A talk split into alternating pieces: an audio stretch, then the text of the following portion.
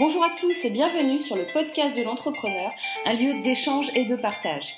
Je suis Morgane Février, entrepreneur, auteur, consultante, business coach, spécialiste en entrepreneuriat et web marketing. Je suis là pour vous aider et vous accompagner dans votre business. Je vous présente aujourd'hui l'épisode numéro 41. Ce que j'ai envie de partager avec vous, c'est comment choisir ses associés. C'est la grande question qui revient souvent sur le tapis et qui a été posée plusieurs fois cette semaine dans vos retours. Allez, c'est parti pour le 41e épisode. Alors déjà, je vais vous parler d'un sujet qui touche beaucoup de gens qui ont des idées d'applications mobiles ou de super sites internet, mais euh, qui ne sont pas développeurs. Il y en a quelques-uns j'en ai d'ailleurs, entre parenthèses, rencontré pas mal cette semaine. Euh, c'était quatre euh, personnes différentes pour quatre projets différents. Et c'est un vrai sujet car quand on se lance dans l'entrepreneuriat, sans avoir ses ressources et sans connaître ses métiers, c'est compliqué d'appréhender la suite. Le résultat, c'est que du coup, beaucoup de projets restent dans les cartons. On ne sait donc pas forcément comment les trouver. Alors, je vous en avais parlé lors de la dernière fois euh, pour la plateforme en ligne, telle que Coder, qui est une référence, ou de faire appel à des agences web, mais il y a aussi toute une partie qui doit être prise en compte, c'est la chefferie de projet. Et là, si vous ne connaissez rien au monde numérique, ça va être bien trop compliqué pour vous de manager ces personnes ou encore de faire des retours qu'ils vont comprendre. Il peut y avoir donc des soucis sur votre expertise pour savoir si la personne qui a été choisie ou qui est en train de développer votre application ou votre produit est la meilleure option pour faire le job. Après, on est dans le cœur du sujet principal de ce podcast qui est l'association. Quelquefois, on s'emballe un peu en demandant à un ami ou à une connaissance de développer ou de s'associer pour répondre au premier besoin qui sera de faire le produit, techniquement. Alors là, deux choses. Premièrement, si votre produit n'est pas uniquement technologique, c'est-à-dire qu'une fois qu'il est fait, il n'y a plus matière à avoir un développeur à plein temps dessus, c'est une mauvaise idée de prendre un développeur en associé. Car son apport dans la société future ne prendra pas une part suffisante pour qu'il soit à plein temps avec vous. Deuxièmement, si votre produit est vraiment techno, en effet, ça vaut le coup de se pencher sur la question. Par contre, le problème, c'est toujours de savoir si c'est vraiment la personne idéale pour s'associer. Donc, surtout, quoi qu'il arrive, ne vous engagez pas avec une personne dans une association par dépit ou parce que vous avez l'impression que c'est votre dernier exploit. Ce serait une grave erreur. Donc, la question de l'association est primordiale. Il faut qu'il y ait à la fois des correspondances sur les expertises, mais également sur les profils, les valeurs et l'implication de chacun. Si tout match, il ne faut pas oublier que c'est dans les difficultés que l'on voit le vrai visage des gens. Et euh, vous verrez que l'association, c'est un peu comme un mariage. C'est au moment où ça ira mal que l'on va savoir si les personnes sont vraiment impliquées, se soutiennent et partagent les mêmes valeurs. Donc je vous conseille vivement, quoi qu'il arrive, avant de faire un pacte d'associés, et dans celui-ci, il faut inscrire euh, le rôle de chacun, l'estimation du temps que chacun va passer sur le projet, etc. Vous devez mettre par écrit l'engagement moral de chacun. D'autant plus que beaucoup de gens n'ont finalement pas l'esprit entrepreneurial. Alors vous allez me dire, ben, c'est quoi l'esprit entrepreneurial? Alors c'est simple.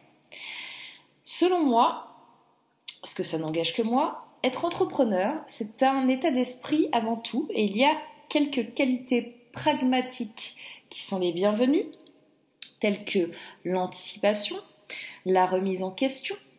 Et être entrepreneur amène forcément à s'adapter en toutes circonstances, autant dans le suivi humain que dans le suivi du business.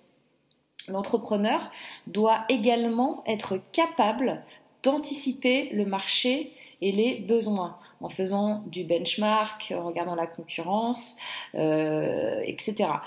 pour se remettre en question et remettre en question ses produits, ses idées et sa façon de faire. Donc, évaluez vos forces, vos faiblesses, toujours, et servez-vous-en pour établir votre stratégie de départ qui changera forcément ou certainement au fil du temps. Et n'ayez peur de rien au final, car rien ne roulera comme vous le pensiez. Donc là, on en revient à la question comment choisir ses associés et la question, elle est super difficile, très difficile. Il ne faut pas vous précipiter dans vos choix. Le mieux, c'est de trouver une personne qui possède à la fois l'argent, le temps, les compétences, qui s'entend bien avec vous, et ça, j'aime autant vous dire que c'est très très dur à trouver. Il faut aussi absolument une relation de confiance. C'est primordial. Si vous avez le moindre doute sur votre futur associé, n'y allez pas parce que ce sera pire après. Et quelquefois, on a les bonnes personnes sous le nez et on n'y pense même pas. Donc pour trouver la perle rare, faites le point sur vos relations existantes, aussi bien en termes d'amis qu'en termes de partenaires, qu'en termes de networking, et osez proposer, mais testez avant de conclure l'association. Essayez de travailler un minimum avec là ou les personnes avant de créer définitivement la société qui impliquera le partage de parts, le pacte d'associés, etc., etc. Donc ne vous emballez pas, restez pragmatique, prenez le temps de réfléchir, prenez le temps de bien connaître la personne, euh, essayez d'imaginer des scénarios euh, de problèmes et discutez-en avec euh, les personnes que vous jaugez pour, devenir vos associés, pour voir un petit peu leur état d'esprit, comment ils fonctionneraient si telle ou telle chose arrivait. Alors bon, après, ça ne reste que du... De, quelque chose qui, n'existe pas. Donc, euh, est-ce que finalement ils réagiront vraiment comme ça ou pas? C'est une chose, mais au moins, ça va vous aider à... Parce que c'est vrai qu'ils vont peut-être pas vous dire la vérité, ils vont peut-être vous dire ouais moi je réagirais comme ça alors que c'est vraiment pas ce qu'ils feront. Mais au moins vous avez une idée de l'état d'esprit de la personne. Et, euh, voilà. Et je pense que vraiment le facteur très très très très important à prendre en compte, c'est la confiance. Si vous avez confiance en la personne, euh, comment vous la considérez, s'il y a le moindre souci, si vous avez l'impression, euh, je sais pas, quelque chose qui est malsain chez, chez cette personne-là, quelque chose qui vous dérange dans sa façon de voir les choses, dans ses valeurs, ce, ce petit grain de sable-là, il va se retourner, euh, il va revenir sur le tapis un moment et, ça va devenir une grosse boule de neige que vous allez vous prendre en pleine face. Donc, n'hésitez pas à dire non. Hein, j'avais fait un podcast aussi là-dessus, je ne sais plus lequel, mais euh, c'est pas grave. De toute façon, il faut tous les réécouter, comme ça vous allez forcément tomber dessus. Euh, ou je vous dis d'apprendre à dire non. Apprenez à dire non. Voilà. Eh bien, c'est tout pour cette semaine. Ce 41e épisode est à présent terminé. C'était Morgane Février pour le podcast de l'entrepreneur. Vous pouvez euh, retrouver comme d'habitude l'épisode sur mon blog www.buzzimob.fr slash podcast 41 en chiffres ainsi que sur iTunes, Stitcher Radio, Podcast Addict, Podcast France et etc. etc. N'hésitez pas à le partager si vous l'avez aimé et comme d'habitude à m'envoyer vos commentaires et questions euh, par mail, sur le blog, euh, etc.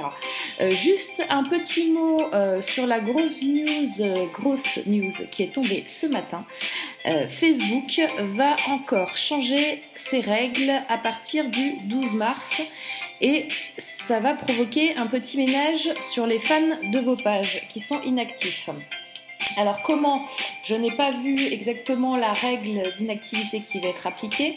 Le résultat, c'est qu'apparemment, il y a un tsunami qui arrive sur le nombre de fans de vos pages et que vous allez vous retrouver avec beaucoup moins de likes. Donc quel est le critère pris en compte dans cette histoire d'inactivité des fans? Je ne sais pas. Est-ce que c'est une semaine, un mois, un an? On va voir la surprise. Euh, si vous avez aimé ce podcast, mettez-moi des petites étoiles sur iTunes, s'il vous plaît, pour que je puisse remonter encore plus euh, dans les recherches. Et euh, je vous dis à vendredi prochain pour un nouvel épisode. Et d'ici là, n'oubliez pas de passer un excellent week-end. Bye bye, à la semaine prochaine.